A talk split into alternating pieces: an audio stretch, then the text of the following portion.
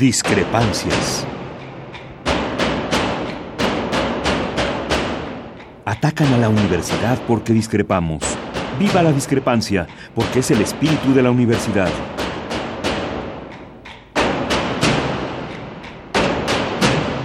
Martes de Discrepancias. Conduce Miguel Ángel Velázquez.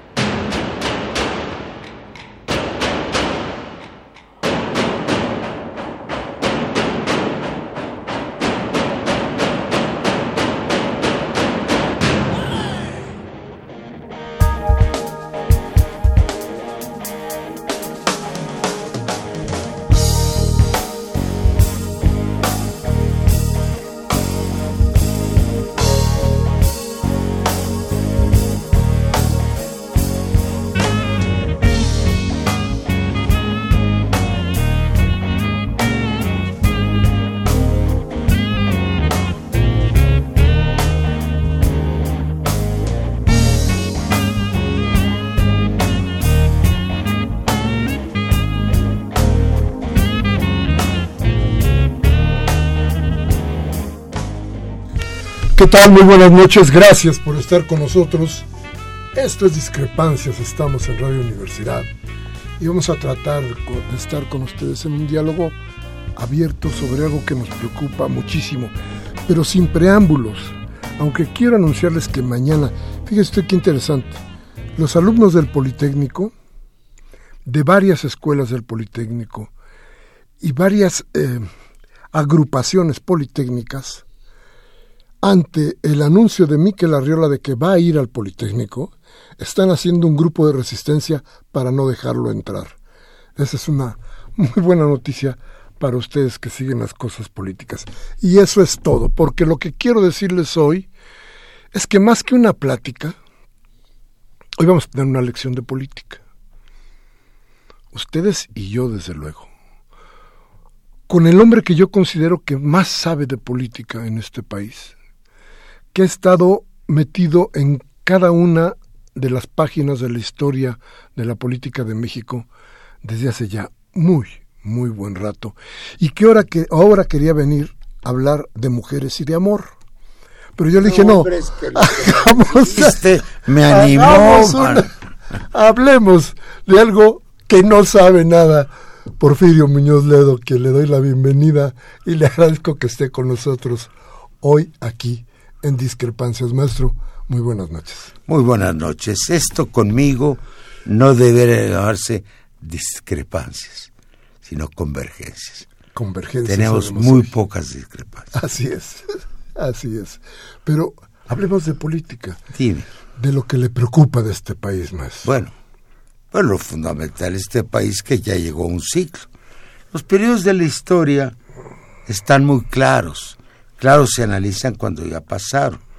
Yo creo que los periodos de la historia contemporánea de México son evidentes, y los ciclos también. En México se acaba un ciclo neoliberal que duró 30 años y se acaba un periodo inaugurado por el infame Felipe Calderón, ¿sí? al que siguieron el joven este, Peña Nieto, y ya tiene que haber un cambio. Entonces, este país se prepara para un cambio fundamental, que debe contar con el apoyo de las fuerzas políticas. Yo en política me muevo como analista. Yo fui profesor muchos años, 40, del sistema político mexicano. Entonces, bueno, he sido más analista que actor y que tal, tal vez sea un poco teórico, pero lo voy a decir. En un país hay certidumbres y hay dudas. La primera certidumbre en la política de este país es que hagan lo que hagan, va a ganar por un amplio margen Andrés Manuel López Obrador. Es una certidumbre. Tratan de armar confusiones, campañas negras, quién sabe quién gane, pero eso no tiene vuelta de hoja. Segundo, ¿cómo va a gobernar Andrés Manuel y con qué fuerzas políticas. Entonces ahí empiezan este, los planteamientos. Obviamente Andrés ha planteado un cambio radical, que es lo que París merece. Mi último libro se llama La Vía Radical, justamente. el país ya requiere un cambio de tamaño mayor. Si tú consideras no un ciclo, sino un amplio periodo de la historia, pues este país no cambia su constitución desde 1857, porque la constitución del 17 dice, constitución que adiciona y reforma la del 57. Este, mm, México necesita un cambio histórico, es evidente, porque todos los problemas se han agravado, se nos han caído encima, los niveles de más negativos que registra la historia contemporánea, sea en México. Entre 63 países somos el 57 competitividad. En toda América Latina son el país más violento. Tu periódico, La Jornada, hoy publica dos notas. Una sobre el salario, arriba. Como se han ido en picada, 80% ha perdido el valor del trabajo en 30 Y el segundo abajo, que parece que están conectados, la caída del Producto Bruto en México. Entonces, no hay ningún índice que no sea negativo. El país ya no puede vivir así. El país además está harto. Entonces vamos a un cambio. ¿Cómo dirigirlo? ¿Hacia dónde llevarlo? ¿Cómo armonizar? ¿Cómo negociarlo con la política internacional? Eso lo verás temas de México. Eh, que no haya cambio, pues absurdo el país se hunde. Así es como lo veo. A ver, déjeme primero decirle a, nuestro auditorio que tenemos abiertos nuestros teléfonos para conversar mm, con nosotros, el 55 36 8989 y el ADA sin costo 01 800 50 52 688. Ir a un corte y regresar inmediatamente con ustedes para seguir conversando con el maestro Porfirio Muñoz Ledo y de lo que pasa en la política de nuestro país. Vamos al corte y regresamos.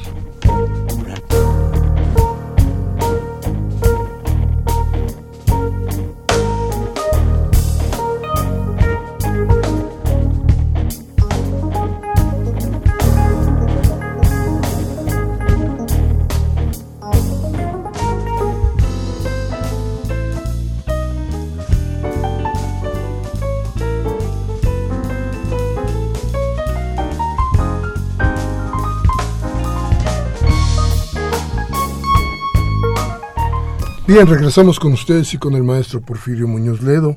Nuestros teléfonos, los repito, 5536 8989 y helada sin costo 01800 5052 688. A ver, maestro. Dime. Dice usted, bueno, ganará Andrés Manuel López Obrador y con un amplio margen. Así es. ¿Cuánto es el tema? A ver, el tema es que los adversarios no son limpios. El tema es que los adversarios nunca se han querido ir. El tema es que los adversarios siguen en la jugada. El fraude lo descarta usted. Depende que entendamos por fraude. Si por fraude se entiende el cambio de votos el día de la elección, eso casi ya no es posible. Por lo que ha evolucionado el INE. El INE sí sabe contar votos. Tú me has hecho el honor de participar en este grupo plural que tenemos de contacto con el Instituto Nacional Electoral y con el Tribunal Electoral del país. Y bueno, hemos tenido debates muy fuertes con Lorenzo Córdoba, sobre todo también con la señora Y tú sabes que estamos acortando el terreno, no estamos mancos. Primero, creemos que hay una garantía bastante amplia de que cambien los, el día del voto, muy difícil. Ahora, ¿qué es lo que está pasando? Hay un fraude antes de la elección. La gente no lo acaba de entender y entonces ya lo he llamado delitos electorales e ilegalidades previas a la jornada electoral. Es todo lo que hemos publicado, todo lo que hemos discutido. Hay dos fenómenos fundamentales perversos Uno es la transferencia inédita de recursos monetarios y de programas a los estados de la República. El gobierno federal, tiene muchas agencias desde programas sociales hasta con agua, hasta lo que quieras, y ahí manda dinero a los estados donde quiere apoyar. Y luego los gobiernos de los estados, los congresos de los estados, aprueban partidas inmensas para los programas. Es de lo que están defendiendo. Lo que están haciendo los gobiernos del PRI y del PAN, que son la mayoría en los estados de la República, es una especie de trinchera, de evaluarte. Aquí no entras. Eso va a distorsionar la elección. Y luego las campañas negras. Por eso hemos exigido al INE, y tú has estado ahí, que para las dos. Quedamos con el presidente consejero del INE, estoy trabajando en eso estos días, un documento en que hablemos de qué es lo que puede hacer. Yo le llamo tarjeta amarilla y tarjeta roja. Te consta que el último vez le dije en el debate, oye Lorenzo, perdón, tienes antes que la tarjeta amarilla, como cualquier árbitro, te acercas al jugador y levantas el dedito. Es la próxima, te pongo en orden. Y luego si no, no se porta bien, sacas la amarilla luego sacas la roja. Esto es difícil, pero vamos a apoyar. No lo estamos saboteando. Queremos apoyarlo al INE, pero queremos que cumpla su función. Entonces yo creo que la falsificación de votos va a reducir, que las de los dineros triangulados hacia los estados se van a reducir también. Así estamos seguros. Las campañas negras es más difícil, pero también se puede reducir. Ahora, ocurra lo que ocurra, ¿cuál es la realidad? Vuelvo a las certidumbres, no a las hipótesis ni a las especulaciones. Andrés va a ganar la presidencia de la República por una cifra, y lo digo desde ahorita, entre el 48 y el 50%. Así vamos. Ahora, dos la Cámara, el Congreso. Es el tema. Lo que está en juego hoy no es la presidencia de la República. Eso ya se resolvió. Lo que está en juego es la mayoría del Congreso. Porque los gobernadores quieren mantener sus mayorías locales, quieren apoyar al gobernador candidato o no de su partido, quieren influir en los diputados federales, que influyen los senadores, etc. No se nos olvide, esto es lo fundamental, que esta elección es la más compleja de la historia de México. Está en juego la presidencia, ya no de acuerdo con su gobernador, todo el rato 910, las senadurías, las diputaciones federales, municipios. Entonces son elecciones concurrentes, o se pueden hacer muchas trampas. Por eso estamos pidiendo al INE y nos ha respondido bien. ¿Te acuerdas que quedamos de mandar documentos? Trabajé hoy en la mañana en eso y nos mandaron ¿Cómo puede parar esas trampas? Nuestra tesis es que siendo elecciones concurrentes, yo soy la máxima autoridad del país. Ni modo que se divide una urna en que aquí metieron un voto para diputado y otro para diputado. No, son elecciones concurrentes es el mismo fenómeno y el INE tiene plena autoridad. Es nuestro principal problema. Creo que el INE va a responder bien, hasta donde puede. Tiene muchas presiones del otro lado. Si esto ocurre, podremos reducir las trampas de los gobiernos locales. Nosotros tenemos un cargo, digo mi equipo de trabajo. Sabes que me dedico a eso, que publico memorándums, que te mando, a veces los atosigo los mando estudios y te voy a mandar pasado mañana uno para que lo revises, porque es el que vamos a presentar. Mira, la realidad es esta. Nosotros estamos estimando, mi pequeño equipo que se dedica nada más a esto, que las tendencias electorales nos llevan a la siguiente conclusión. El partido de la mayoría, o la coalición de la mayoría, que es Juntos Haremos Historia, que es el PES y el PT también, aparte de Morena, tendrá entre 240 y 270 diputados. Es la clave del programa. Si tiene más, cerca de 270, tiene mayoría en el Congreso. Si tiene 240, no tiene mayoría en el Congreso. Los problemas se van a complicar.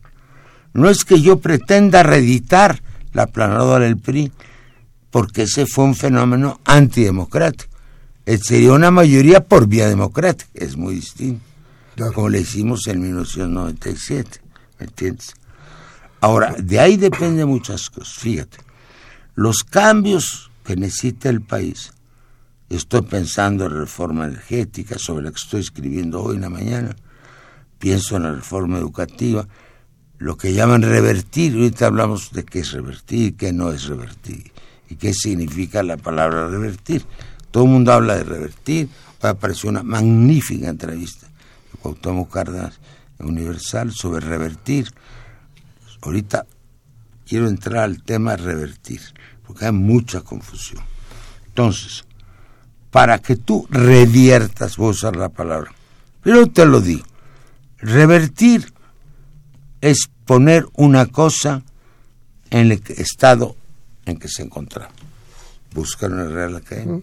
Eso no es correcto. Tú no puedes poner una cosa en el estado en que se encontraba. ¿Sí? Nunca beberás, decía el poeta, agua del mismo río, porque cuando vuelvas ya es, el río es otro y tú también eres otro. Correcto. Es una fantasía. Hay que corregir el rumbo, hay que restaurar valores.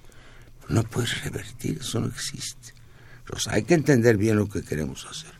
Ahora, poniéndonos en ese caso de que quieres cambiar cuestiones fundamentales, tú no puedes regresar la energía eléctrica atrás de López Mateos. No puedes regresar la energía al tiempo de las acuerdas. No, no, no, no es posible por todo lo que ha ocurrido bajo los puentes. Puedes reenderezar un camino chueco, ese es otro problema. Entonces, hay tres tipos para hablar en general, luego si quieres entramos si hay tiempo, en concreto a la energética, en concreto a la educativa, concreto electoral, que es que las versiones actuales son producto del llamado Pacto por México, que se firmó al inicio del sexenio bajo convocatoria de Enrique Peña Nieto, el cual pues obviamente el PRI, el PAN alegremente y un partido que fue de izquierda que está en vías de extinción. Se llama PRD, desgraciadamente. Entonces hay que estar atrás de lo que hizo Peña en 2012. Pero ¿a dónde lo podemos hacer? Y bueno, unas reformas son constitucionales. Hicieron cosas constitucionales muy peligrosas, sí, pero ¿cómo las cambias? Desde luego un presidente progresista va a hacer una iniciativa para cambiar las reformas constitucionales, pero no necesariamente va a lograr. Está dos tercios de ambas cámaras ¿sí? del Congreso de la Unión y más de la mitad de los congresos de los estados. Hay reformas legales a las leyes. Esas tienen más posibilidad porque además requieren la mayoría simple. Y luego hay reformas administrativas, decisiones presidenciales, que esas sí pueden. Entonces, Andrés está ofreciendo cambiar todo eso. Lo, y lo va a hacer, lo va a intentar, no me cabe la menor duda. Pero son procesos. Puede durar dos años, tres años que las pueda cambiar, o seis. Este, yo creo que el, ahora le toca a las fuerzas progresistas gobernar cuando menos 12 años. Si lo digo en público, me van a censurar. Van a decir, oye, estás proponiendo que Andrés gobierne 14 años como Hugo Chávez. Pero Andrés Manuel ya se les adelantó y tuvo magnífica puntada, tienes fantástico chiste. Dije, pónganse de acuerdo, uno dice que estoy enfermo, que ya no duro ni para llegar a la presidencia, que voy a petatear, yo sé que voy a quedar 14 años, pues pónganse de acuerdo. es bueno, ¿no? Sí, claro. Así es. Entonces, los cambios que hay que hacer son muy profundos y hay que entenderlo con claridad. No es elegir un presidente, es optar por un cambio histórico, es iniciar un nuevo curso en la historia de México. Es en lo que estamos, de forma. A ver, maestro, y ya entonces ya nos fuimos en tiempo al momento en que Andrés Manuel gana la presidencia y requiere de las cámaras para poder enderezar lo que chueco está. Pero, a ver, hay otro Necesitamos tener cuando menos la mayoría simple. A ver, es la verdad lucha. Es en lo que estoy. Claro, a ver, pero hay otro factor. El otro factor es la calle. Quiero irme un poco a la historia. A ver, y, no quisiera hacer parangones, solamente quisiera llegar a ese punto. A ver, Allende lo ataca a la izquierda. La izquierda se vuelve parte de sus enemigos. Además de los cacerolazos en la calle, estaba el MIR. Usted lo sabe, yo lo sé, todo el mundo lo sabe, la historia, saboteando al gobierno de izquierda. ¿Qué tiene que pasar para que la cohesión, para que la calle apoye a la presidencia de la República? Es una gran pregunta. Un, factor importantísimo. Una gran pregunta. Chile no es México. No, no. Yo voy a hablar de Allende, no voy a sortear la pregunta, pero yo pienso en Cárdenas, Perfecto. que es el mexicano. Mira, el régimen, yo estuve muy metido en eso. Yo viví un año, un mes en Chile como enlace del gobierno de México con los Salvador. Hablé en su casa de Tomás Moro dos veces con él y una vez en el Palacio de la Moneda. ¿Cuál era el problema de Chile? Un gobierno prácticamente parlamentario. Para hacer mayoría se necesitaba una coalición de fuerza. ¿Y qué pasaba? Había tres partidos distintos. La derecha, la democracia cristiana y la izquierda. Entonces nadie hacía mayoría. Don Salvador a diferencia de aquí, ganó un tercio de las elecciones, un tercio del cuerpo electoral. Lo que pasa es que fue el más votado de los tres.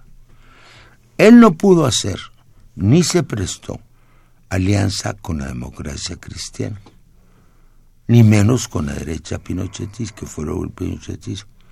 Hay un gran libro donde trae una foto a dos planas del Mercurio, el periódico chileno, donde está el Te Deum, la misa que la Iglesia Católica organizó en contra de Allende. Y ahí está la social, la, democracia cristiana. Entonces, a don Salvador lo pusieron en minoría y ya no podría, ya, ya no se sostenía, vamos. Yo tuve una conversión con él. A veces estas cosas no me gusta contarlas, porque como no tuve testigos, mucha gente puede decir que no es cierto, que yo lo estoy inventando. Como está ya en memorias, tú lo sabes. Lo que yo trato es de tener más credibilidad para que lo que diga me lo crea. Yo me quedé y me mandó el presidente. Tenía un perro grandote que acariciaba. Le dije, ¿me permite, presidente? Dije, dígame. Dije, ¿por qué no se ve usted su propio Ávila Camacho? Reunión de Cárdenas. Ya se fue usted muy a la izquierda. Céntrese un poco, voy a la mexicana, ¿no? Dijo, no puedo. Ah, porque hubo un rector de la universidad que él propuso, que era presidente del BID, se me olvidó el nombre, y su propia gente lo saboteó, los muchachos del MIR. Usted tiene que frenar los muchachos del NIR, presidente. Si no van a rebasar por la izquierda. Yo soy muy aventado, ya sabes. Te contaría conversaciones con Billy Brandt. No me las van a creer, pues las voy a hacer. Si no me las creen, que no me las creen. Ahora, dice, no puedo. ¿Por qué, presidente? Porque son como mis hijos. Es más, son mis hijos. Pero usted anda de virista, presidente, pues lo van a sacar. Él se corrió a la izquierda en vez de correrse al centro. Por muchas razones ideológicas, personales. También la visita que hicimos en la época del presidente Echeverría, le llevamos empresarios y todo. Toda la visita era para decirle, te apoyamos en todas tus medidas nacionalistas, expropiación, el cobre, etcétera, pero como hermanos te decimos, córrete un poco al centro, ma. ¿sí? No se corrió, y bueno, la extrema derecha lo guillotinó. Entonces, no se trata de eso en México. Andrés no tiene nada que ver con esta ley. Son otras condiciones latinoamericanas. Ahí hubo una bárbara intervención norteamericana. ¿Y Es obvio, exacto. Aquí no se va a dar así. No se va a dar así en primer lugar porque Andrés no viene del Partido Socialista. Porque Andrés, aunque viniese, no se ha cargado hacia la izquierda radical del Partido Socialista. Yo lo comparo más bien, y quiero explicarlo, porque no se explica, al fenómeno de Lula. Yo fui muy amigo de Marco Aurelio García, que acaba de morir hace dos años, que fue el teórico de Lula. A mí me sorprendió, porque tuvimos una conferencia a tres el Teatro de los Campos Elíseos en París. Marco Aurelio García, Felipe González y yo. ¿cierto? Ellos hablan muy bien francés. Yo estudié allá entonces. Me doy el quien vive. Ahora, invitó a una comida en la Embajada de Brasil. Y habló él, porque era muy inteligente, pero también cuando agarraba el micrófono no lo soltaba. Y dijo cosas tan fantásticas, tan inteligentes dijo, miren, Lula es un fenómeno de la izquierda que se está convirtiendo en un fenómeno nacional. Él fue líder sindical, tiene toda su vida platicando con los empresarios. Entonces, él ha convertido la izquierda en un tema nacional. Es lo que yo creo. Si tú eres de izquierda, no te puedes correr a lo idiota, perdón, al centro de la derecha. Tú tienes que venderle al país tus valores. Yo fui presidente de la Comisión Nacional Tripartita hace mucho y ese era mi chamo. Es que había el tema de los reparto de utilidades, el tema de lo que quieres sentarme, el de los salarios. Si ahora la Coparmex está pidiendo el aumento de salarios, ¿me entiendes? Hay que decir cuáles son las líneas de convergencia nacional tienes que platicar con otro lado. Yo veo al gobierno de Andrés algo parecido en nuestro contexto al primer gobierno de Lula, donde él crea una masa crítica y una unidad nacional, digamos, en favor de la izquierda. Como hay gobiernos de derecha que son muy decidores y, que cargan los valores hacia la derecha, tú no puedes en el mundo contemporáneo gobernar excluyentemente. Entonces tú tienes que jalar a los demás hacia lo que tú piensas. Tú fuiste compañero mío en el Constituyente y sabes que lo sacamos por unanimidad. Es mi filosofía, ¿eh? la practico en todo. Pero jalamos hasta el PRI y al PAN a nuestras tesis. Es lo que hay que hacer. Convencer para vencer. Es lo que creo que va a hacer Andrés lo pueden atacar con todo. Él tiene que ser muy prudente, estamos en el tema energético. Tiene que diga, voy a revertir, para que digan, va a cancelar los contratos y armen bronca con el sector privado y se va en capital. Andrés tiene que ser muy cuidadoso de aquí a la elección. Y lo está haciendo. Si llega, no, ¿para qué se, para qué, para qué se arriesga? No, que debe ser más feliz. Ya amigos míos muy queridos, no digo nombres que le están exigiendo, exigiendo Andrés tiene que ser muy cuidadoso porque le viene después de que tome la presidencia un año muy complicado. ¿Con qué lo pueden atacar seriamente? No con adjetivos ni nada. Atacar con fuga de capitales, con esto. Sí, claro, ocurrió con los Portillo. Tuvo que nacionalizar la banca. Entonces yo insisto para que nuestra opinión pública los jóvenes que nos oyen, la gente de pensamiento progresista, entienda, es mi pensamiento, que Andrés no va a fallar, pero que tiene que ser cuidadoso y medir tiempo por tiempo. Es lo que hizo el general Cárdenas. Por eso yo no comparo con Allende, lo comparo con Cárdenas. Cárdenas llega al poder después del maximato. El maximato es una prolongación del gobierno de Plutarco Elias Calles. Cuando muere Obregón, había sido reelecto, había cambiado la constitución, lo asesina León Toral, así, eso parece un hecho. Y entonces se arma un rebumbio, entonces Calles crea el primer PRI, que es el PENER, para juntar a todos los gobernadores, a todas las fuerzas económicas, a todas las fuerzas militares, en torno a un núcleo, como ya no había caudillo, pues tiene que ser un partido, que fue una gran idea en su tiempo de Kaiser, es mundialmente reconocido. Pero entonces él queda como jefe máximo. Pues viene un primer presidente, en vez de Vasconcelos, que es Parco Ortiz Rubio, que era un ingeniero mexicano muy destacado, que era embajador en Berlín. Luego viene Emilio Portes Gil, que era un gran político mexicano. Luego Abelardo Díaz, del grupo de Sonora. Y el cuarto era el general Cárdenas. Sí, el general Cárdenas era la cuarta etapa, el maximato. Y fue de una habilidad.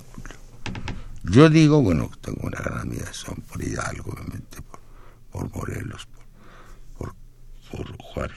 Pero el más grande estratega de la historia política de México se llama Lázaro Cárdenas. Todo lo previó, todo lo pensó. Un año siguió la línea de Cáiz.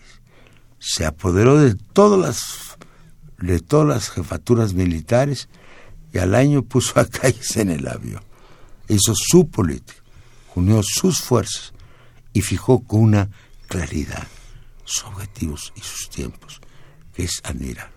Bueno, ahí lo digo. No digo que sería una, una alabanza todavía no merecida, pero yo creo que Andrés es muy buen estratega. Es lo que yo pienso. Porque he trabajado con él.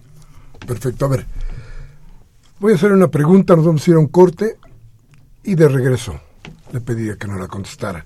Y es la importancia de la calle en un gobierno como el de Andrés Manuel López Obrador. Vamos al corte, nuestros teléfonos 55 36 8989, Lada sin costo 01800 50 52 688. Llámenos.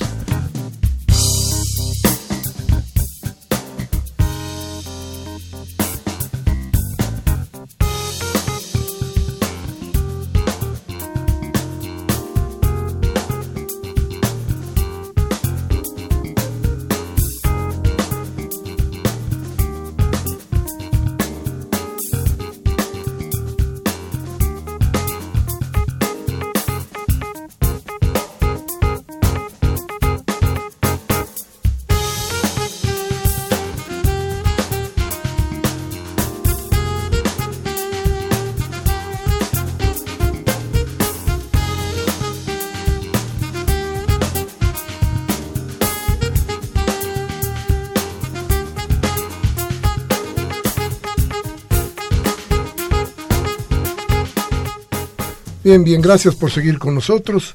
Gracias, desde luego, al maestro Porfirio Muñoz Ledo por estar con nosotros, por, por esta lección de política. yo no podría hablar de entrevista, es, es una lección de política la que nos da el maestro Porfirio Muñoz Ledo, que sí sabe por qué. ¿Por qué este país se ha caminado? ¿Cómo? ¿Por qué se ha caído? ¿Cómo se ha levantado? Es un hombre que le ha tomado el pulso, creo yo, a nuestra historia, a nuestro devenir, a nuestro tiempo. Y por eso, por eso, bueno, luego no quiero ni preguntarle, me encanta oírlo.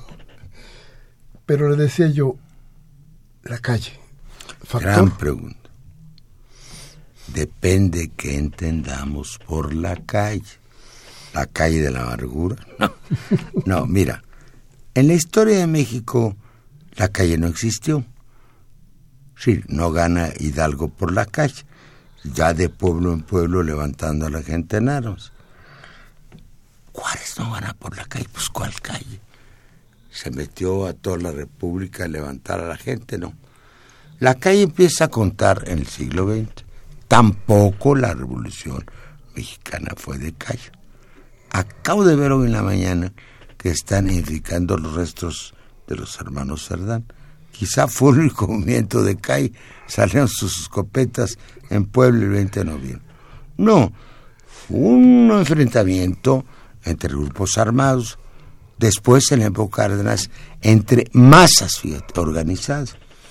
Hay un libro maravilloso de Arnaldo Córdoba, padre, por cierto, el presidente del INE, que se llama La política de masas en la época de las Cárdenas.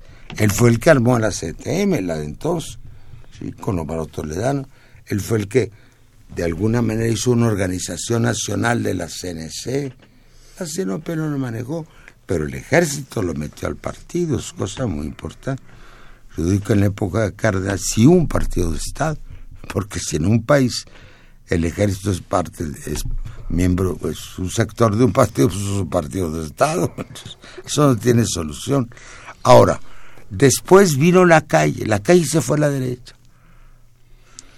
Al final de la época de Cárdenas, de la campaña de 40 de Juan Andrés Almazán, es un movimiento de cara que agitó sobre todo una clase media que la habían manipulado, también la iglesia, la derecha, pero fue un movimiento de cara. Entonces, el régimen de la revolución, o por revolucionar, estuvo siempre contra la calle. ¿Cómo cambia la situación? Con nosotros. Volvemos a la calle Cuauhtémoc y yo, pues, quieres, ¿Cuándo? En el 88. ¿Qué tomamos? Las calles. ¿Qué organización teníamos? Ninguna. ¿Qué nos respaldaba? El terremoto. El que sacó a la gente a la calle fue el terremoto en 85. Miguel de la Madrid no entendió lo que había que hacer. Se hizo chiquito, se arrugó. Entonces la gente tomó la. La democracia, lo que hay, lo que hay de contemporáneo en México, viene del terremoto del 85. Cuando nosotros aventamos nuestra crítica al PRI y al dedazo y todo, nos asombramos. Ven las fotos de nuestros mítines. Yo tengo una detrás de mi escritorio en el Zócalo. Hay la de la universidad, la de Torreón, San Pedro de las Colonias. Se atascaba el Zócalo de gente. Cuando no teníamos ni cuartilla no digo ni cuartillo, un centavo, no teníamos templete, no teníamos nada, teníamos dinero.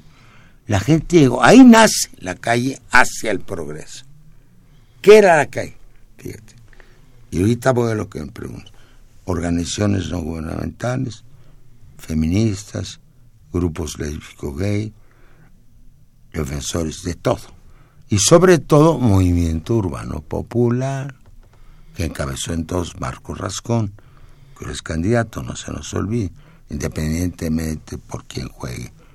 No lo estoy proponiendo como un candidato, aunque es mi amigo. Entonces, ¿qué pasó? La calle nos, la calle ordenaba.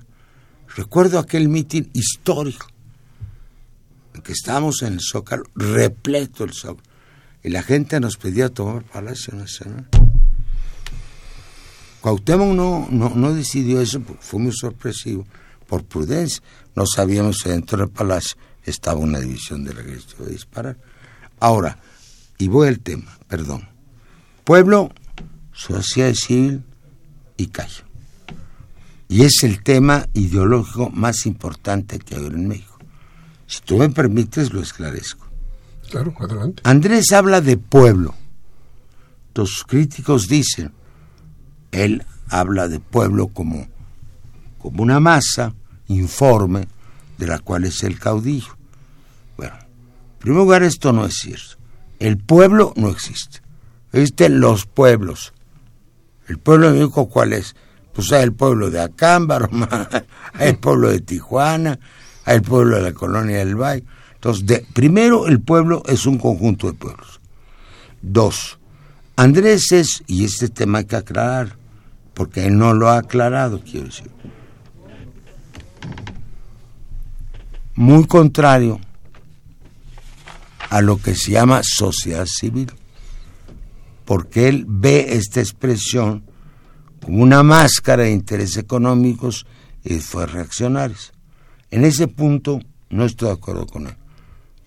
Él debiera ver que parte de la sociedad civil, tú la conoces muy bien, es progresista y no la es. No sé si me explico. Y lo otro es la ciudadanía. La ciudadanía es una abstracción. Entonces, ¿cómo se va a resolver este asunto? Con una combinación. Entre pueblos, yo no hablo de pueblo, entre sociedad civil, digamos, como corriente progresista en todo, en lo político, en lo económico, en las costumbres, y como ciudadanía.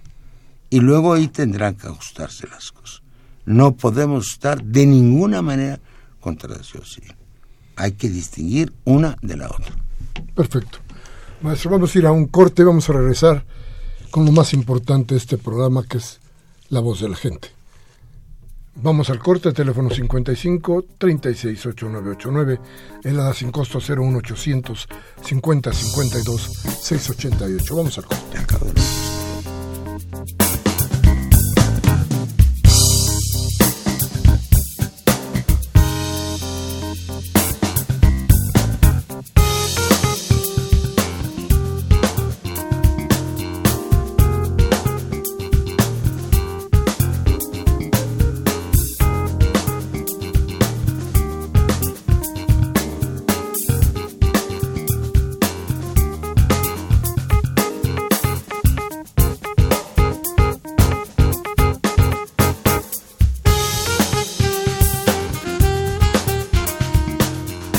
Bien, gracias por continuar con nosotros en esta, en esta cita de los martes, por ahí de las 8 de la noche, y hoy engalanada con la presencia, con la presencia de Porfirio Muñoz Ledo.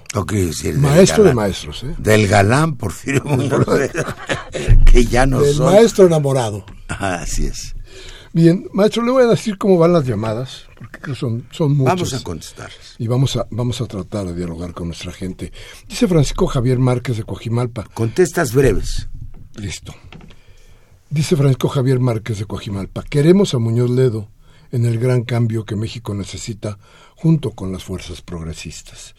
Y nos manda un saludo. Gracias, Márquez. Dice Silvia García de Coyoacán. Le temo al INE y al tribunal porque le han robado ya dos elecciones a AMLO. Espero que no sea igual. Ah, no. Estamos luchando contra el síndrome del, del derrotismo. No puede ser igual que antes, aunque van a intentarlo, porque ahora hay una enorme vigilancia que no había antes. No vamos a permitir. Mario Sánchez de Venustiano Carranza dice que no se le olvide a México. Estamos al cuarto para las doce y el día primero es la última campanada. Muy bien, muy acertado. ¿Por qué no le llamamos la última campanada? Aunque había una canción de Agustín Lara de los 40, se llama La última carcajada de la, de No, ahora sí vino romántico el maestro Puñón. Amparo González de Escaposalco dice, saludo con afecto, un saludo para el maestro Muñoz Ledo. Dice, ¿por qué ya no pasa el programa de en el canal 34 los sábados? Porque cambió de día por la programación. Ya no me acuerdo, ahora pasa dos veces por semana el Bitácora Mexicana. Dos veces por semana. Perfecto. Ya no me acuerdo los días que cambiaron la programación. Y hay, no que, hay que buscarlo en la programación del, canal. El canal. Elisa Castro de Álvaro Obregón dice, por favor, vamos con todo con Andrés Manuel y con Morena al Congreso para darle el margen de maniobra y poder, eh, y poder de negociación. Basta de que el Congreso apruebe la entrega de nuestros recursos naturales como metales y petróleo. Un saludo, Ledo. Ojalá pueda ser un asesor leal en nuestro nuevo gobierno porque, porque hoy eh, en día la consulta ciudadana es muy importante. Lo firmo y le aseguro al compañero que estaré en la Cámara de Diputados, soy candidato para tratar de formar una mayoría. Es la última misión que me queda en la vida, política. Rubén Pinto y el amor. Bueno, dije política. Ah, bueno. Rubén Pinto de Catepec nos dice, los ataques que está recibiendo AMLO le están haciendo el menor daño, pues está despuntando aún más en las encuestas. Es un tsunami electoral, dice Rubén Pinto. Ah, no es perfecto análisis. Algunos de los mejores, no cito nombres, editorialistas de México lo han dicho con toda claridad. Lo que decía Rey es lo que resiste apoya. Más convierten Andrés Manuel, es la tesis de los analistas, enemigo común, más convierte elección en plebiscitaria. Es Andrés y los otros. Dos más lo hacen grande. Claro. Claro, claro. Quetzalcóatl Bisset y nos pide un consejo sobre sus deseos de ser eh, el locutor. Le voy a decir a nuestro productor que hable con usted para que podamos tener algo por ahí, algún acuerdo interesante. Gabriel Campos de Benito Juárez dice, pregunta para el maestro Muñoz Ledo. Maestro, ¿estamos atrasados en el cambio? Esto ya se hubiera hecho en 1968. Realmente el duopolio televisivo, los grandes empresarios, la iglesia y el ejército están preparados para el cambio, igual que los millennials. Mira, en la historia no sabe cuándo se atrase, cuándo adelantar, por qué la independencia fue el movimiento de 810, etcétera. Pues depende de circunstancias. En un sentido propio tiene razón el cambio debe haber ocurrido en 81. Pero a pesar de que tenemos la calle, no tenemos la fuerza. Arturo Badaguer de Benito Juárez dice, hay que tener cuidado si llega AMLO al poder, pero cuidado con el gobierno que se va. Puede haber un golpe de Estado eh, que desmantele el país, como sucedió en los años 60 en Egipto con el presidente Gamal Nasser. un cordial saludo. sí, un cordial saludo al maestro Porfirio Muñoz Ledo, el mejor político en la historia de nuestro Bueno, yo no puedo asegurar nada, pero entiendan que este fenómeno es mundial, el de Andrés. No hay ningún candidato hace 20 años a una elección democrática que tenga 20 o más por ciento durante un año consecutivo. Imagínense que esto ocurrió en Francia, que en alemán, pues nadie te dirá, boludo, de que va a ganar. Entonces, esto está a nivel mundial. Si eso ocurriera, pues hay una crisis brutal en México. No, eh, que, que, no crean eso. Manuel Munguía, él nos llama de Iztapalapa, dice, ante la fractura expuesta en forma tan grave para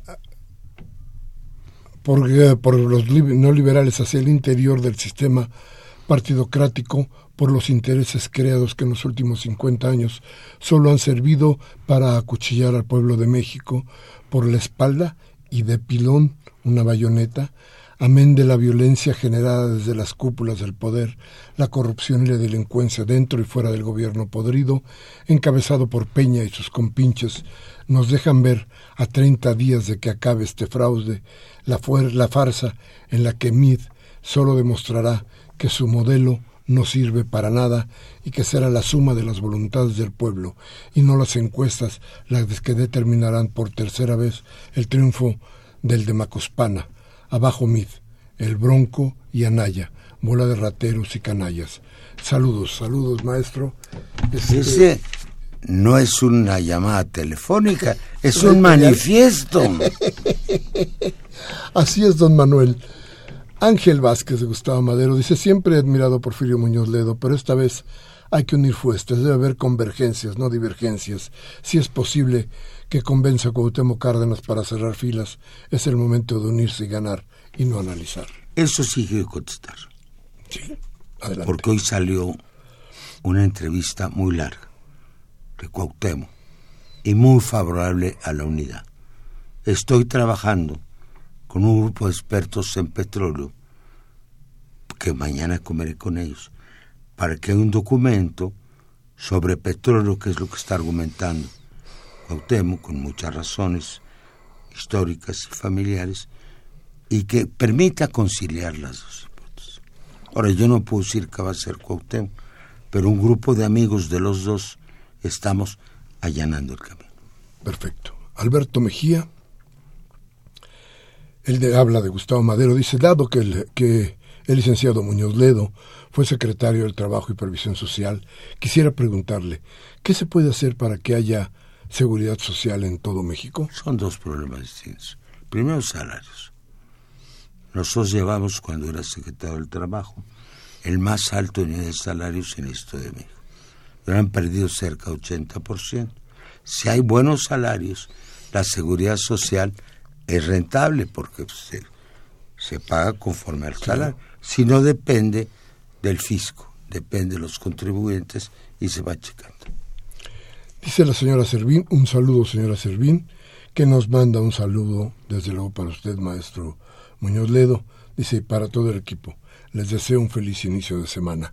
Qué linda, señora Servín. Muchas gracias. Maestro Muñoz Ledo, terminamos con una con una una idea sobre lo que va a pasar, lo que lo que viene y lo que queda del del proceso electoral. Yo tenía cuando andaba en campaña muy desvenenado desde joven, una frase que decía, la patria se salva. Eso es lo que tenemos que pensar. Vamos a ganar. ¿Sin miedos? Yo no tengo miedo sino de lo que todos tenemos, de perder mis amores. ¿Y su país? No, se va a salvar. ¿Se va a salvar el país? Sí, se va a salvar. Hay que tener confianza en eso. ¿Qué tanta confianza? Hay que luchar por eso. Mira, todas, yo aprendí de los autores latinoamericanos, fundamentalmente de Mariatti, que la política es pedagogía social. Entonces, en contra de una idea generosa y noble de la política, es tonta las intrigas, las calumnias y las mentiras. Entonces, todo lo que he hecho en los últimos 40 años de vida es entender la política con pedagogía social. Te agradezco que hayas contribuido a este propósito. Pues muchas gracias a usted, maestro, y siempre que quiera y siempre que, que sea como hoy necesario esclarecer cosas, lo vamos a llamar para tenerlo, si usted nos lo permite, en este programa, hablando con nuestra gente que lo escucha y lo escucha en serio.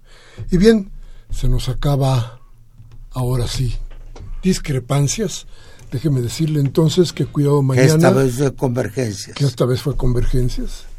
Déjeme platicarle que le recuerdo que mañana los jóvenes del Politécnico estarán haciendo lo necesario y lo que deben para impedir que Miquel Arriola, el candidato del PRI al gobierno del Distrito Federal, del Distrito Federal, ¿eh? de la Ciudad de México, pueda pisar las tierras politécnicas. A final de cuentas, lo que quiero, lo que quiero decirles, tenga cuidado porque por ahí, por el casco de Santo Tomás y tal, por ahí no sería bueno, muy bueno pasar porque va a haber bastantes cosas, bastantes manifestaciones que se están preparando ya desde esta noche para evitar que Miquel Arreola o el priista Miquel Arreola, que a final de cuentas se ha dedicado más que a hacer política a provocar, a provocar una serie de cosas cavernario, sí, sí, sí, medieval.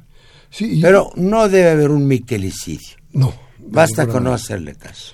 Y, y, el, y, el, y, el, y el terrible y el terrible llamado que hace, porque hay un símbolo. Miquel Arreola no es calvo. Miquel Arreola se pela el coco.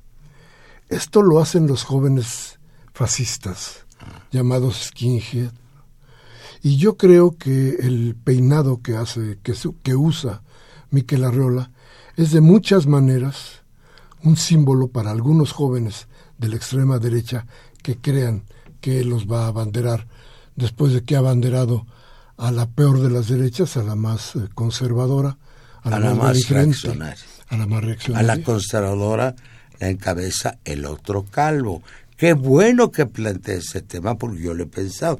Es un concurso a la derecha de dos calvos. Sí. Uno es el canallita y el otro el Miquelito, man. Así son los dos.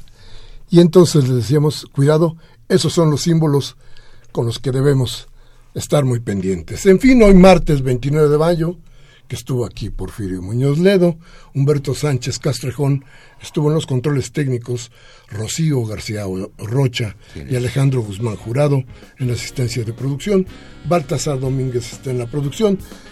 Y un servidor de ustedes, Miguel Ángel Velázquez, que como siempre les pide, les ruego y a veces también les exijo que piensen, que echen a andar la cabeza. Y mire, si lo que aquí se dijo hoy le sirve de algo, siéntese mañana a echar un café con sus amigos y hable de lo que aquí hablamos. Piense y reflexione.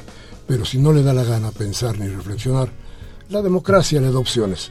Cámbiele a Televisa, Radio Fórmula, MBS, para que le cercenen la voluntad del cambio. Hasta la próxima.